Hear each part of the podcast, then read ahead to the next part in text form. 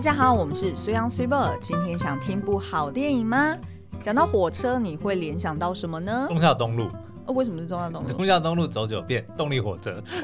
我，会转太多弯。我联想到火车便当，uh 就是大家在火车上应该都想。我以为是 A V 帝王。哎、欸、哎，没有，今天的不不应该这么欢乐。不应该，不应该，也不是说不应该这么欢乐啦，嗯、应该是说，哎、欸，这部片的调性不太一样哦、喔。对，其实呢，讲到火车，我还会联想到，譬如说，呃，影视作品里面有非常多火车的意象嘛，嗯、像是初恋，对，对不对？男女主角他们初相识的时候，第一次见面的时候，一见钟情的时候、嗯，对不对？然后再就是联想到，呃，高田勋的儿时的点点滴滴，对。然后就是想到，哎，就是女主角她坐在火车上，然后就回想到她的小时候。对，哦，火车的确是一个非常容易陷入沉思的一个地方。嗯，没错没错。我自己就很喜欢坐公车啊、火车啊等等的，甚至坐飞机，就是大众交通工具。对对，然后需要花很长的时间，因为基本上你的你这个它这个。氛围很妙哦，嗯，就你人其实是固定不动的，对。但是其实你又是在前往一个地方，是是是，所以这这这跟一般，比如说，如果你是走路，你是骑车，你是开车，那个感觉是很不一样的。而且它窗外的风景其实是过得很快的，它不像是可能 maybe 开车跟呃可能坐开车跟坐车不一样，开车你得要完全就注意路况嘛，对对对，对。但但是因为身为司机的我，也希望就是常常可以不用自己开车嘛，嗯，就是可以享受这个旅程的过程啊。嗯对啊，对，所以其实坐火车的时候，你看的那种，呃，就是根据导演他有描述到说，就是外面的风景跑得这么快的时候，嗯、你更能感受到时光的飞逝。人生走马灯，哎，对对，真的有走马灯的感觉。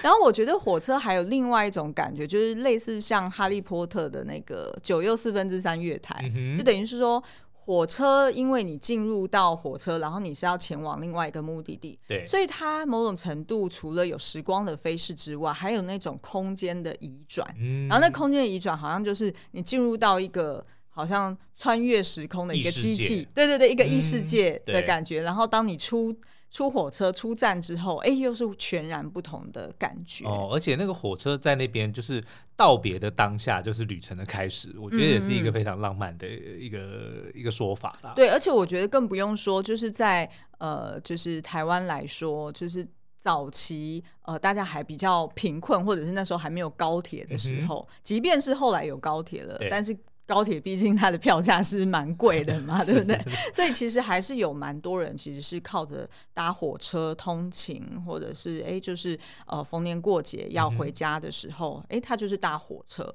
所以其实呢，火车站一直以来都是各大都市他们发展的一个核心。嗯、最早是先有火车站，然后才从火车站这样对慢慢发散出去。然后所以通常就是大家现在回头看一些城市，嗯、你可能都会觉得说啊，好像都是火车站是最古、最老旧，然后最比较脏乱，然后比较。呃，就是好像没有什么规划，嗯，对不对？就会觉得说，它好像这是一个比较落后的存在，但它其实反而是那个城市当初发展的核心。对，就是它承载了很多历史文化，然后跟庶民的一些，嗯、呃生活的呃行为或者习惯的反应哦。那再来，当然就是如果你再从历史的脉络。呃，就是回头去看，因为毕竟就是台湾曾经被日本殖民过嘛，嗯、所以在殖民时期的时候，其实日呃日本也透过。呃，铁道的这个规划，对，可以大量的运送那些他需要的资源，嗯，譬如说什么糖啊，对，然后呃木头啊，然后矿物啊等等，甚至军需品啊、人啊等等的，都是透过这样子。以及后来，即便是呃国民政府来台，因为毕竟为了国防的需求，可能在很多的这个铁道它的路线，举例来说，南回。铁路，它的很多站其实是非常小的站，然后没有那个那个乡镇，可能人口也非常的少。那大家可能一开始也会怀疑说，那为什么到底为什么要在那边设计一个站？嗯，它可能有时候是为了运送资源，其实也有一些是为了，譬如说呃，就是学术呃，就是科学研究，对，然后或者是为了国防安、嗯、安全战略意义的。对对对对对，它需要确保说，哎，每个地方它是可以有连接的，而且也因为就是南。回铁路，所以它才完整了整个台湾一圈的这样子的一个铁路路线。嗯、对，所以呃，哦，还有一部片我没有聊到，对，而且其实是跟南回铁路是直接相关的，嗯、就是血观音哦。你还记得血观音里面有一个原住民角色，他是那个马夫，对，就是呃那个议员家的马夫，对。然后温真菱是他的，嗯，嗯算是温真菱对他诠诠释。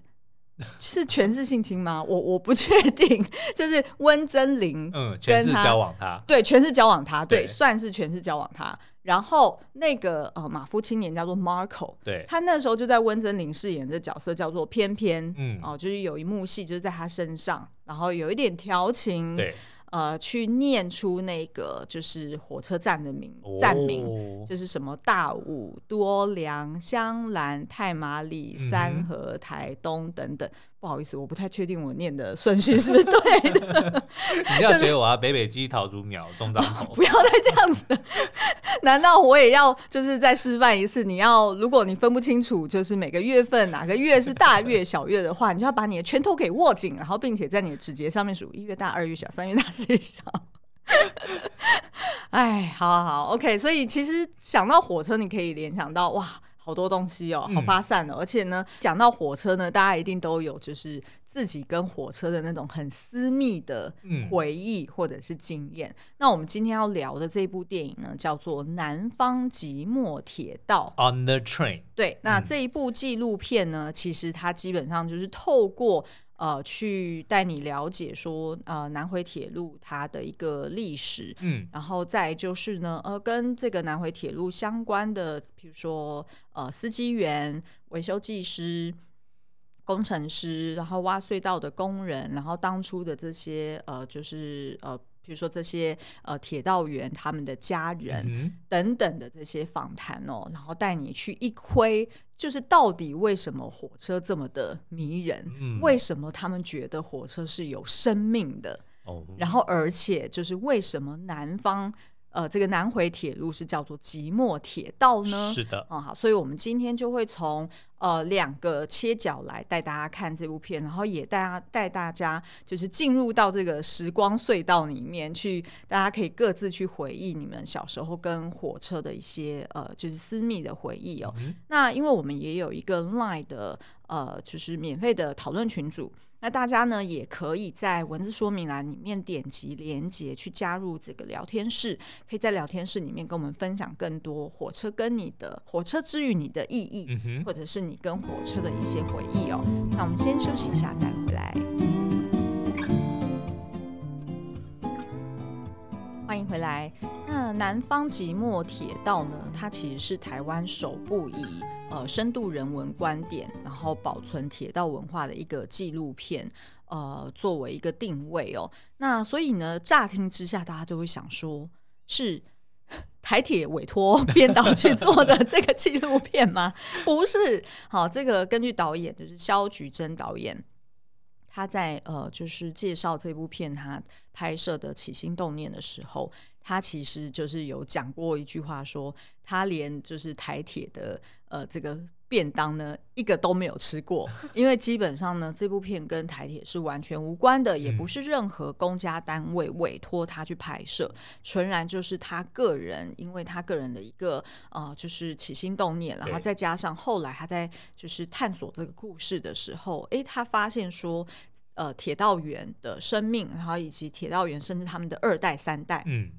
有非常多不为人知的秘密，然后所以他才展开了这个拍摄的计划哦。那呃，就是其实呢，一开始肖菊珍导演他是因为呢，就是他因为呃，就是家里跟工作关系，所以他其实有一段时间是在台北跟花莲。就是每周都得要坐火车往返，嗯、所以其实他有大量的时间是待在火车上面的。对那所以那时候他其实就有一些他个人的一些回忆，譬如说他要就是回台北的时候，妈妈就会准备给他便当，嗯、那他可能就是哎、欸、一边在火车上吃着妈妈的爱心便当，然后一边看着呃就是观察就是呃车上形形色色的人，然后以及看着右方的这个呃大山大呃应该说只有大海啦，因为毕竟是那个那什么。太平洋，嗯哼，是太平洋，是没错。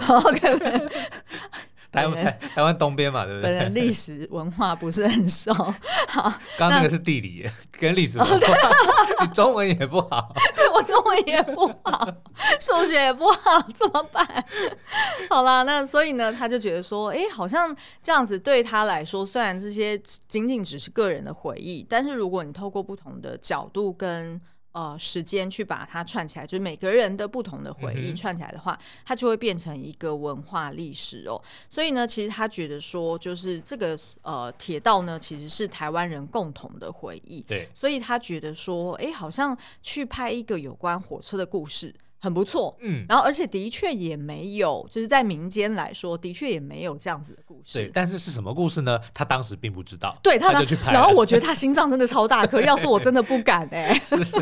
没有，那那可能也是因为呢，就是导演他本人，他就是一个呃非常资深的一个纪录片导演。嗯所以他其实之前呢就已经有因为两部纪录片有获得金马奖最佳纪录片的奖项哦，一个是描述那个红叶少棒队的红叶传奇，嗯，然后另外一个是在讲老兵的故事，其实也是他爸爸他家人的故事的银簪子，所以他一定是有就是大量的拍摄纪录片的一个经验，嗯，然后以及呢后面我们也会揭露他。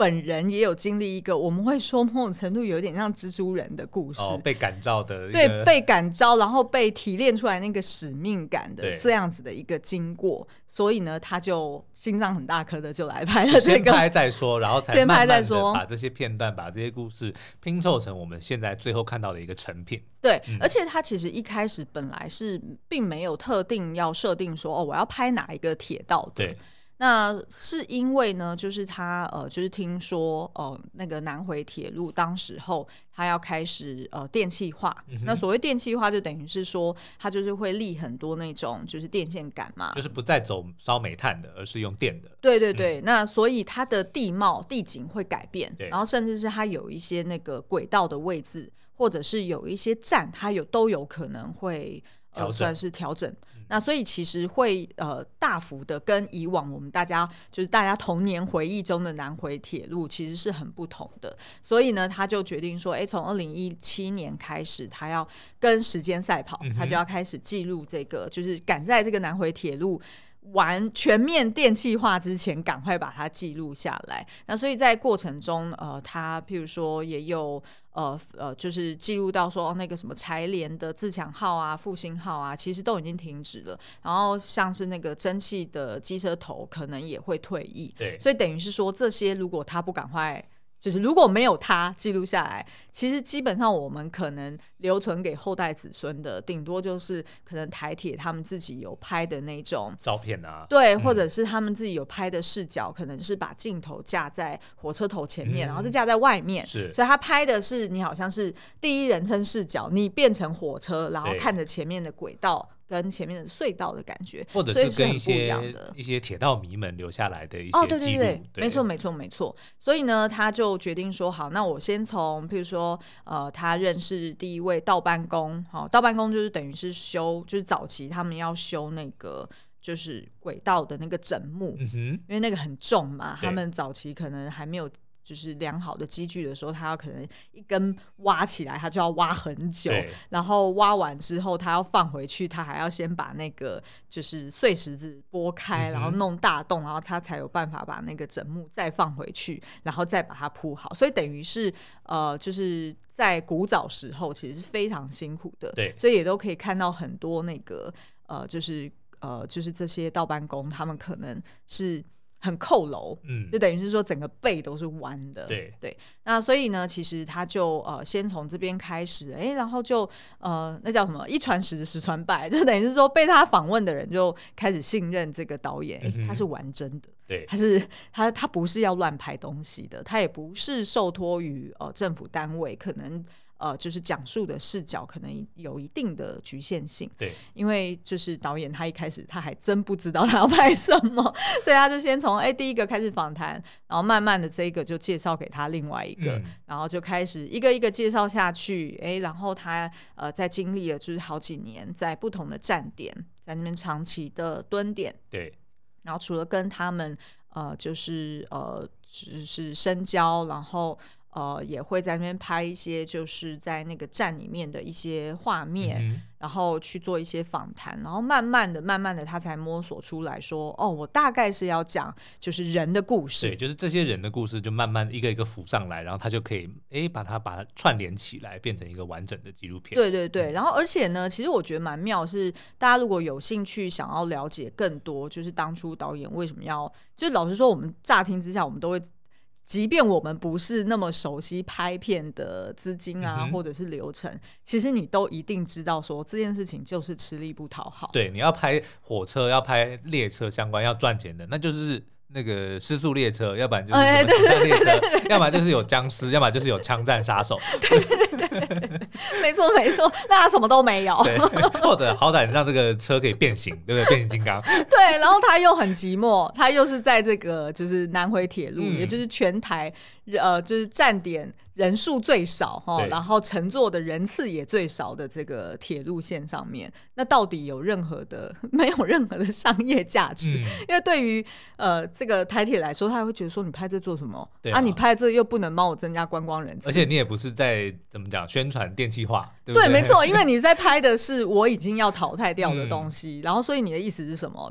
就是 等于是说就是。即便是对于台铁，他可能也没有一个很强大的诱因，说，哎，那我要怎么去跟你协作，或者是呃，怎么怎么支援你？他可能最后其实台铁的一个角色就是，哎，你来申请说你要进来拍摄，然后我要跑行政公文，大概就是这样子。对，那所以其实对于导演来说，他呃，在后来他也有出了一本。呃，就叫做《南方即墨铁道》，我们在时光列车上相遇的一个电影书。嗯、哦，那他在电影书里面其实也有讲到，说他后来因为他必须要补很多画面嘛，所以在他在拍的时候呢，每一个站点他都重复去申请，他要进去拍。嗯所以其实到后来，那个那些就是，譬如说要走流程的行政人员，也都会觉得很烦，说你到底是有什么东西还没有拍到？就是为什么要来拍那么多次？那我那你直接拿台铁画面去用好不好？就等于是说，就是等于对导演来说，他也觉得蛮困难的。对。那如果大家有兴趣呢，除了看这个就是电影书之外，有非常多导演的一个就是没有办法放进来电影里面的一些幕后花絮。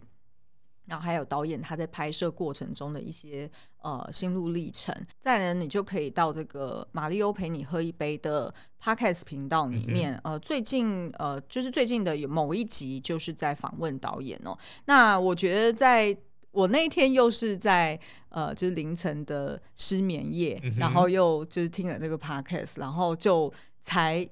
就是我们才跑去看这部片。对，就是一开始其实我并。就是没有意识到说，哎，这部片它的就是呃，它的故事是在讲什么，嗯、所以那时候适应我们没有去嘛。对。然后，所以我其实是先听了这一集的 podcast，然后我们后来才又自己跑去戏院里面看。那那时候呢，在这个访谈里面呢，其实就有介绍到呃，肖菊正导演他的一个个人的，就是呃，开始拍纪录片的一个过程。嗯、然后我就觉得说，天哪，这这个过程实在真的是让我们联想到蜘蛛人，你知道吗？因为他是从呃，就是他小时候就很喜欢历史学系，对。然后，但是呢，就因为他的一些呃，就是分数差了一些，然后他后来去读了经济系。然后，但是他在读经济系的过程中，他就修了非常多外系的学分，因为他其实并不喜欢。对，因为他其实 并不喜欢经济系。然后，但是也因为这样子，哎，他也参加了一些社团啊等等的，哎、就开始接触到拍片这件事。然后他后来呢，做了第一份工作，他也是先从记者开始做啊，就是他在新新闻杂志做记者，然后也发现说呢，呃，自己的热情所在。真的不是在于那些什么呃统计学啊，还是说现在的那种财经的趋势啊，还是什么？他真的有兴趣的其实是人物故事，就是这些财经相关的这些主要的人物，他去帮他们写，哎，为什么他们会走到现今这个位置上？为什么会有这样子的脉络？那所以呢，其实他后来就是在金马奖得奖的时候呢，呃，就是当记者问他说。你可不可以给我一句话，就是纪录片对你来说意义是什么？什么嗯、然后导演就说，他觉得纪录片给他最大的收获就是让他体会了人生无常。嗯、那为什么是这样呢？就是因为他曾经呃，就是呃，有一位呃杏林小雨的作者，就是刘霞女士，哈对，她呢其实是呃有曾经。就是接触过导演，然后希望就是导演可以来听他说他的故事。然后，但是因为导演当时候他在拍纪录片，并且他也得了奖之后，其实他、嗯、他那时候应该是到三十岁左右。对，他其实是人生走到一个，他觉得他好像找不到那个使命感了。好像他呃，就是当初的那个，就是拍摄纪录片的那种热情跟驱动力，好像也消失了。因为他觉得他拍了这些故事之后，好像对于社会现况没有一个很显著的改变，嗯就是、也对，也没有也没有起到什么很大的作用，也没有办法改变现况的感觉。对对对对对。然后，所以他就觉得说，好像。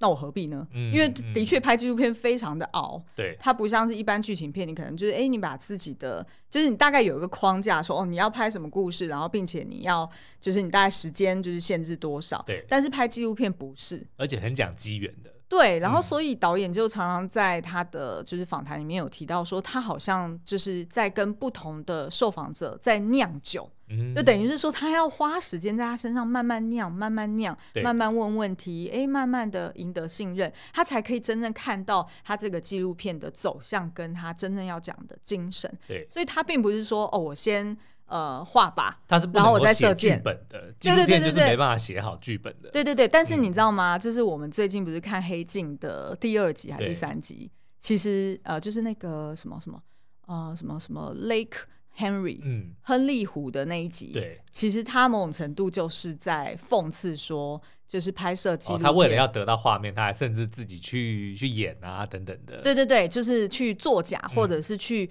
嗯、呃。呃，去扭曲这个这个作品，让它更加有戏剧效果。就已经先知道说，哦，我就是要朝什么方向去，然后他就等于说，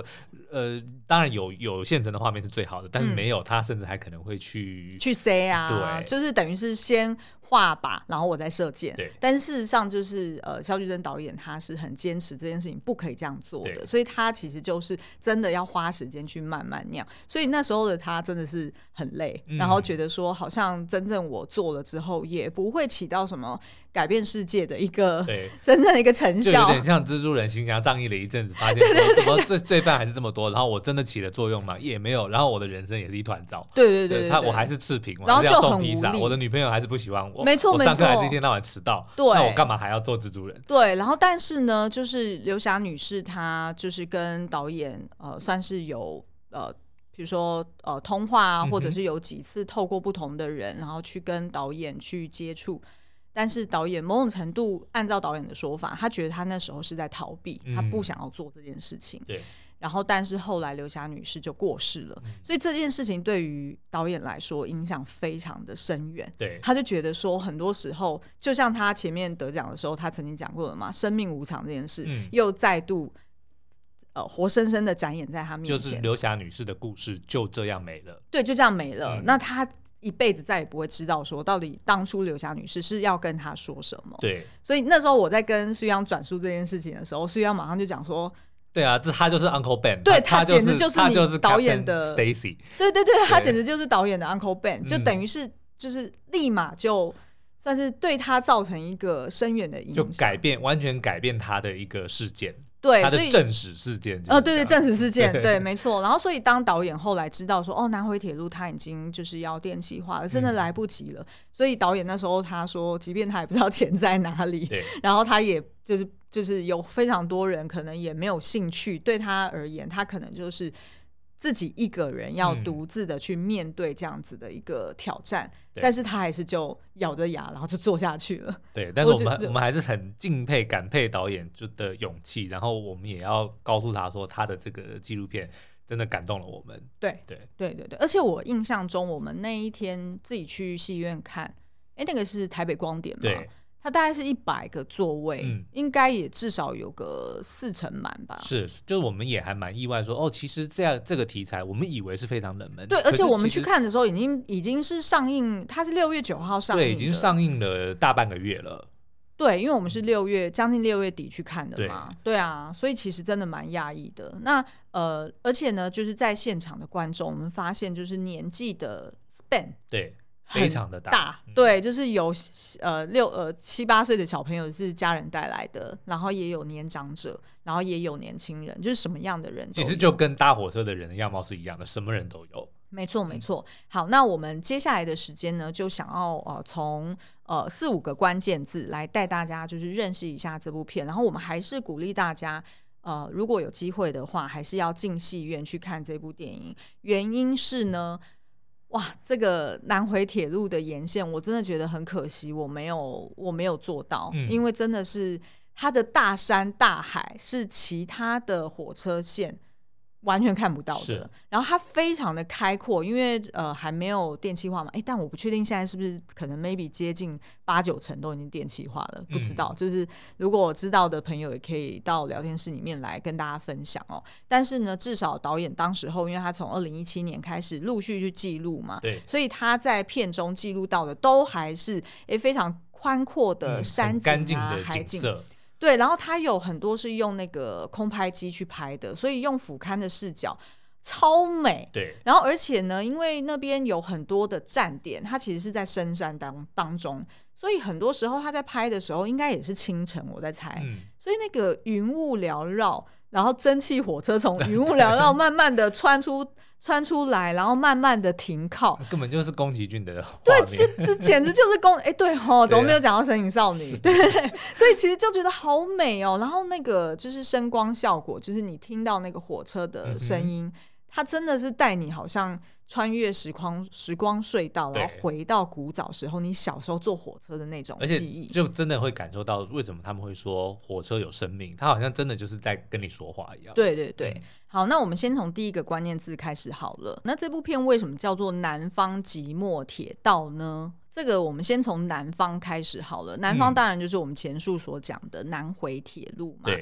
那南回铁路呢？根据导演所说的，他觉得是台湾环岛铁路中最美丽也最危险的铁道路线哦。为什么说危险呢？因为它的路线呢，其实是贯穿中央山脉的南段。嗯。也就是说，它连通了屏东跟台东哦，进入山区非常少数的那种部落。对。那所以其实它本来就很少有那种公路的系统。所以其实你可能自己开车，你都走一走就没有路了。嗯、你还记得我们在电影中有看到说，就是他可能开一开啊，就说啊，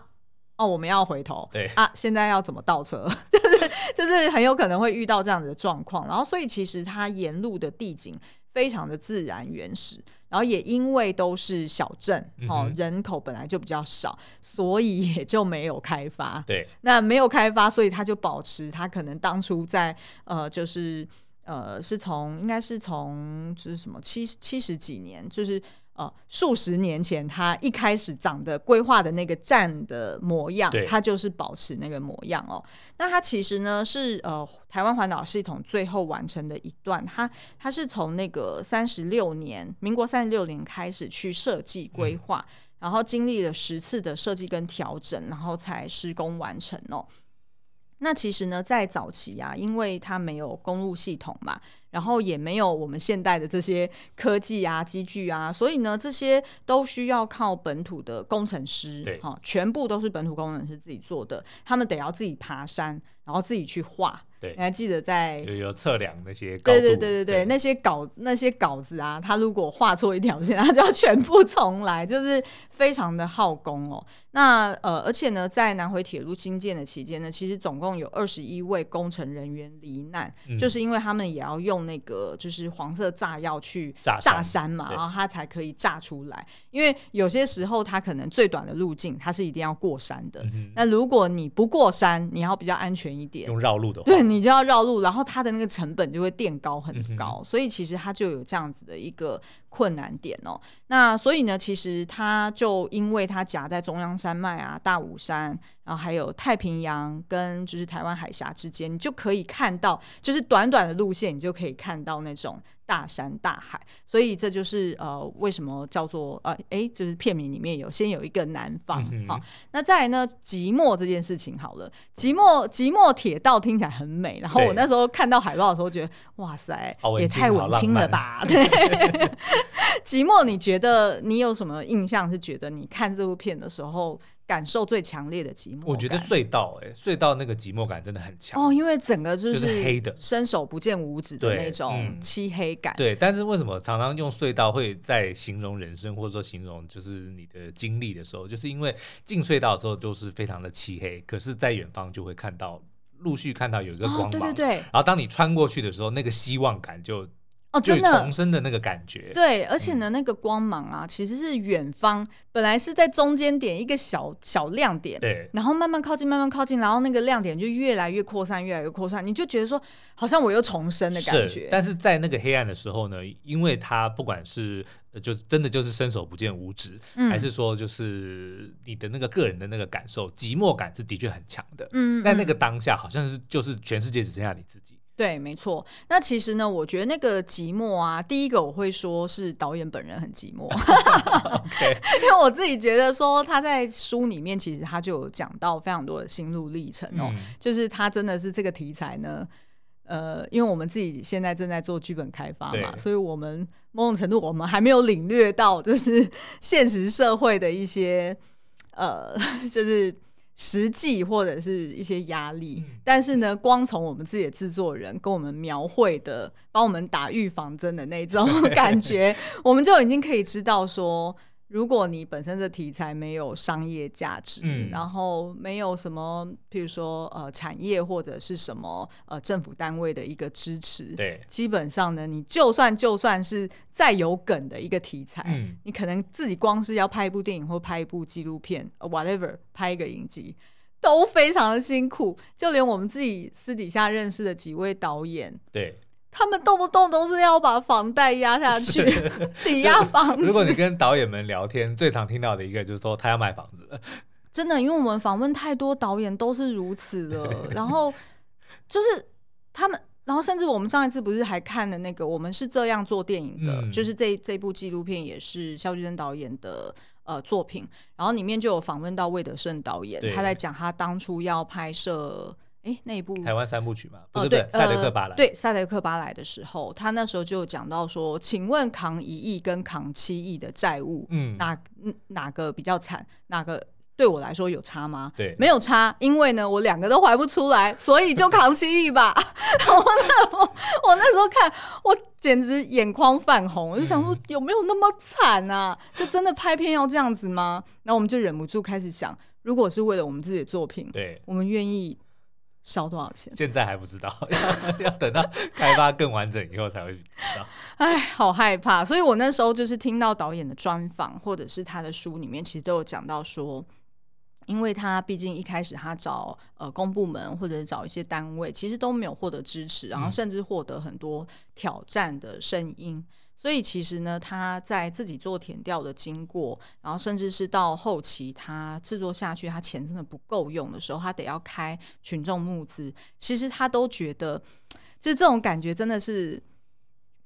是，是很寂寞的，因为因为他知道这个是该做的，没有人来记录台湾消失的这些呃，就是共同的人的回忆。然后跟台湾的历史，嗯、像他就有提到说，当他这部片去釜山影，呃，应该是釜山国际影展，对，去呃呃，就是首映的时候，其实呢，当时候还有从首尔来的，呃，就是韩国的铁道员，嗯，然后私底下来跟他讲说，我们韩国也有消失的这个铁道，对，然后好可惜，当时候他们要更新的时候，没有人去帮他做下记录，嗯、所以这些东西就只存在于我们。我们的这一群少数人的回忆里面，然后当我们如果凋零了，嗯、其实这段历史就没了耶。对，所以其实呃，就是导演就觉得他有很强烈的使命感，他得要做这件事。然后毕竟他现在某种程度是 Spider Man 了，是 对不对？Spider Woman，所以他其实是呃有这样子的使命感，让他自己持续的做下去。而且呢，在拍摄的过程中，他认识了呃司机员。然后刚刚说的就是呃各式各样的铁道机务相关的人员，他发现说，哎，其实他们都是沉溺，呃，应该不是沉溺，应该说他们都是处在他们一个人的寂寞当中。嗯、怎么说呢？我举这个司机员做案例好了，呃，以就是南回铁路它经过的几个站，就像我们刚刚说的，它其实是非常小的站，所以可能。呃，导演在那边蹲点一整天，可能就只有一两个人上下火车，然后你还怀疑他是来这边做什么？这不是下错站的。对，所以一开始导演去拍的时候，那个呃，就是站务人员会觉得他很可怕，你是不是要来搞鬼的？嗯、你是不是要来、哦、对，破坏铁道的？嗯、那但是就是要长期的赢得他们信任，就是呃长期的在那边呃跟他们互动。那所以呢，他他那时候就有提到说，早期呀、啊，就是这些。司机员他因为在这个小站，他其实是非常偏远的，所以他们可能呢，就是呃，就是一个人就会直接睡在车站里面。对。然后他可能就是很长的一段时间，当他值班的时候，他就是一个人都在那边，所以他可能就是听着外面虫鸣鸟叫，嗯、然后他可能就是真的是与世隔绝，真的是与世隔绝。然后你可能食物要备足啊，有的没的，然后生病的时候可能也就是比较麻烦啊，嗯、所以其实是呃。这样子的感觉就已经很寂寞了，然后再加上呢，他们其实自己一个人在呃开火车，就是在火车头呃开火车的时候，其实呢那种你扛着那么大的机器在后面，嗯、然后但是你要不断的往前走的这种感觉，其实也很寂寞，而且是数百人的生命。对，没错，他的那个战战兢兢的感觉，导演有在书中有举一个例子哦。我其实看到这这一段故事，其实是觉得很难过，因为他就有提到说呢，某一次他自己在往返呃花莲台北的时候呢，他就发现说，哎，怎么突然就是呃火车有那种长长的刹车声，嗯、然后而且是很急促的，然后也有暗也有鸣笛。然后突然呢，就开始晃动，然后就杀下来了。对然后所以那时候他就听到有一群人在尖叫，然后他本来以为说是出轨了，对，发生什么事情，嗯、然后他就看到那个就是有呃火车上的这个站务员，他就急急忙忙往前火车头冲去，然后接着呢他就看到的确是有。呃，就是有人卧轨了，嗯、然后应该是应该是就是被压过去的啦，然后还有烧焦。好像他那个刹车的那个距离非常的长，对，也就是八百公尺，嗯、就是等于是说他的那个刹车距离，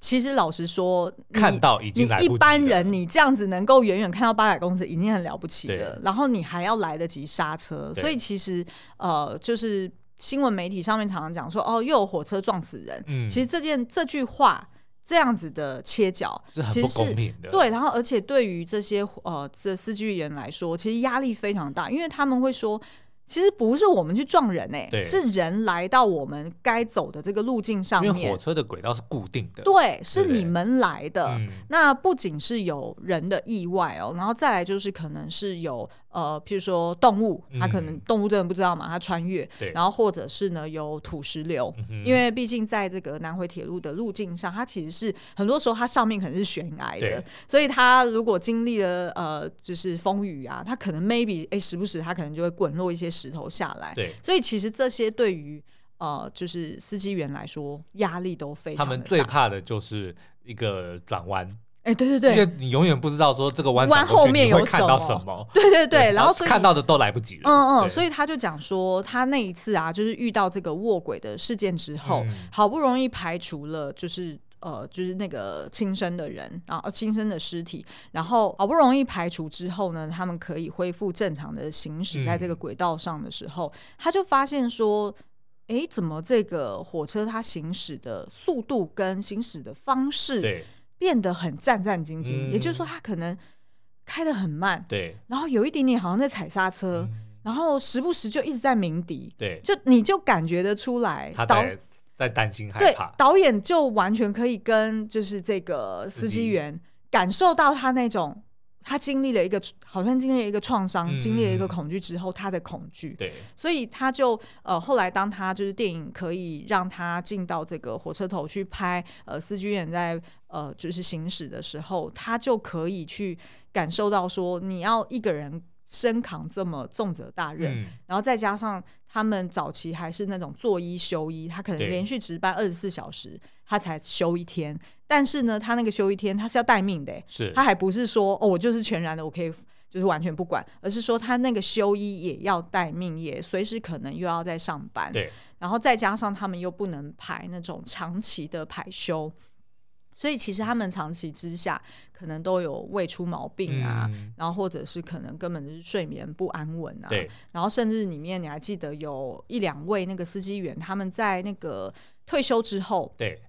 他们就有讲说，就是最后一天上班，然后他就请，好像请他哥哥还是亲人，在他的那个站点准备放鞭炮。对然后他说他一停下来，完全静止。然后把车门打开，嗯、然后所有的乘客都安全下车之后，对，然后呃，他的亲人放了鞭炮。他说他那一刻，他真的完全无法用言语去形容、嗯、他。这一个人，他这一生背负的十几二十年的这个压力，压力，对，好像一夕之间就全部的释放出来了。是，所以我那时候听到他讲的时候，我不知道书央你那时候有什么感觉？我觉得，当然这个他司机员本身的故事我很感动，可是我觉得另外一个让我也同样感动的，就是在这个纪录片里面有讲到有几位这个应该都是司机员。然后或或者至少是这个铁路的相关的工作人员，嗯、当他们提到说他是继承父业的时候的那个感触，嗯、其实我非常的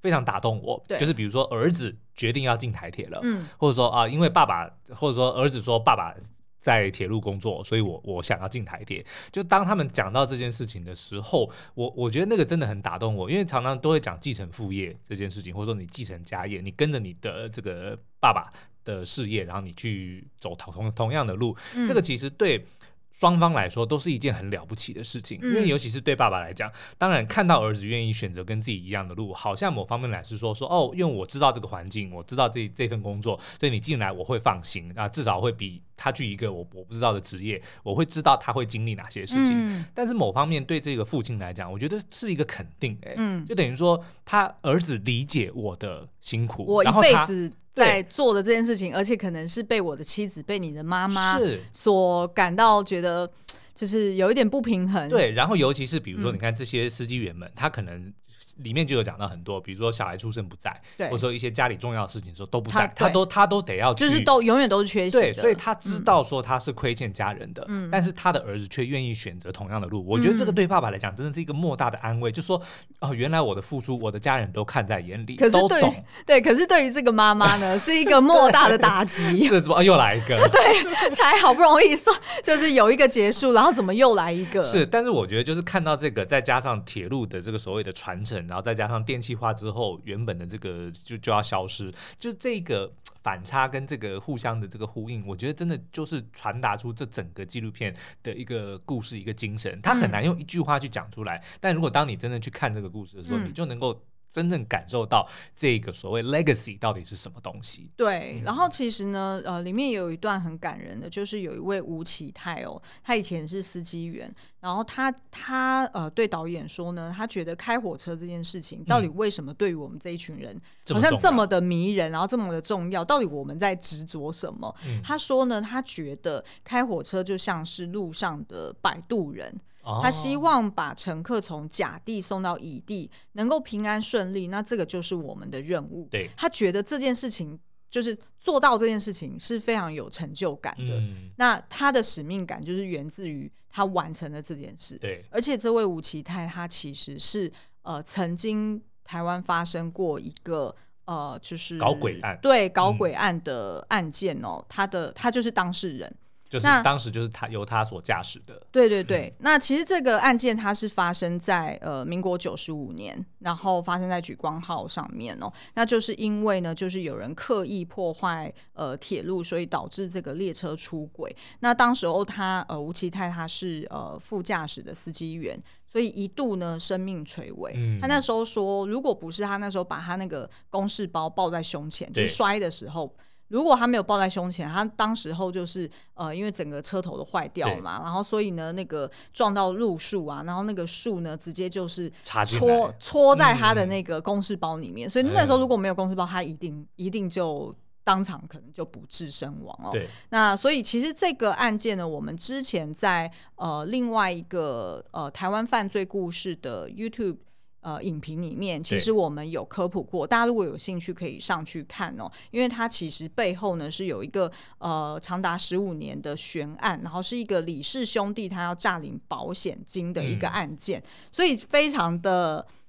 就是等于是说它背后有很多其他的的的故事，然后跟呃当时候的一些社会脉络，那所以大家就是也可以到这个台湾犯罪故事的影评里面去看更多，我们在今天的节目里面就不提。就不提这个细节了，嗯、但是的确在这里面呢，其实呃导演在电影里面就是有呃就是描述过说他当时候去访吴启泰的这个过程，然后以及吴启泰他本人聊到搞鬼案这件事情的时候，他的这个心路历程是什么？那其实呢，我看完电影，另外一个让我也很印象深刻，然后比较没有那么沉重的 是在片中呢，呃，司机员他们有一个有一个。呃，叫做呃，应该算是对一个手势哈，然后也是一个就是他们标准 SOP 要喊出来说他到哪里，然后确认要做什么，要做什么事，就是会有一个什么出发 all right 这样子，就是呃讲一个讲一个动词哦，然后再加什么 all right 这样子，绿灯 all right，进 进站 all right，对，然后我印象中很深刻，就是有一个司机员。他说呢，因为这个这个东西是他们平常的这个术语，就是一定要讲的嘛，然后所以讲习惯了，所以呢，他自己平常在骑摩托车，在他老婆出门的时候，他在停红绿灯也都会，就是一就是停红灯的时候，呃，一一转成绿灯，他要出发，他就绿灯 all right，然后他右手就这样比，然后旁边人可能都觉得，嗯，这个这个机车骑士是怎么回事？然后他的脚还会在那边踩，你知道为什么吗？嗯、因为呢，要打拍子，不是 看起来。像打拍子，因为呢，司机员他脚下有一个呃警醒器的踏板。啊就是那个警醒器踏板，它就是要确保说司机员不会睡着啊，或者是哎，他如果是心脏病发，如果他太久没有动作的话，他就会没错。如果鱼食没有踩哦，他每每一分钟要踩一下哦，所以如果鱼食没有踩，那他就会有警报声响起，去提醒他。那如果第二次再没有反应，那火车会强制停车。对，原因是因为南南回铁道它其实是单线通车的，所以如果他就是有什么状况，那后面一定要紧急赶快调度啊。所以其实这个就是。我看到这一段的时候，某种程度觉得很可爱，然后但是又觉得说哇，直人哎，就是这种直人精神。就是很很烙印在他的那个，对对对对，连自己骑机车，红灯绿灯 all right，然后才可以。就跟我们有时候去外面认识新的朋友说，哎、欸，你好，我是 C 央，然后 C 波就讲我是 C 波，然后说今天想看不好电影，忍不住自己会冒出这一句，就很糗。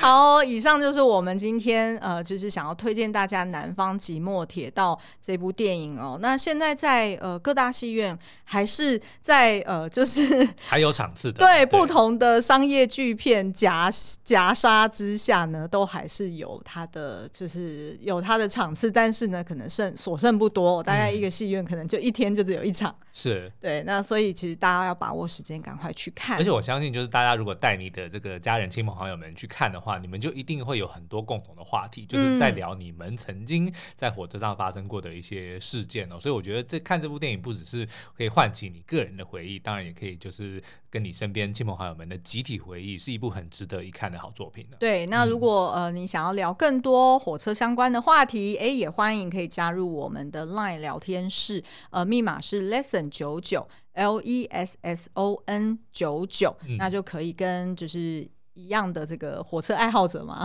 不知道有多少火车爱好者，影视爱好者，影视爱好者一起聊天喽。嗯，好，那今天节目就到这边喽，我们下次再见，拜拜。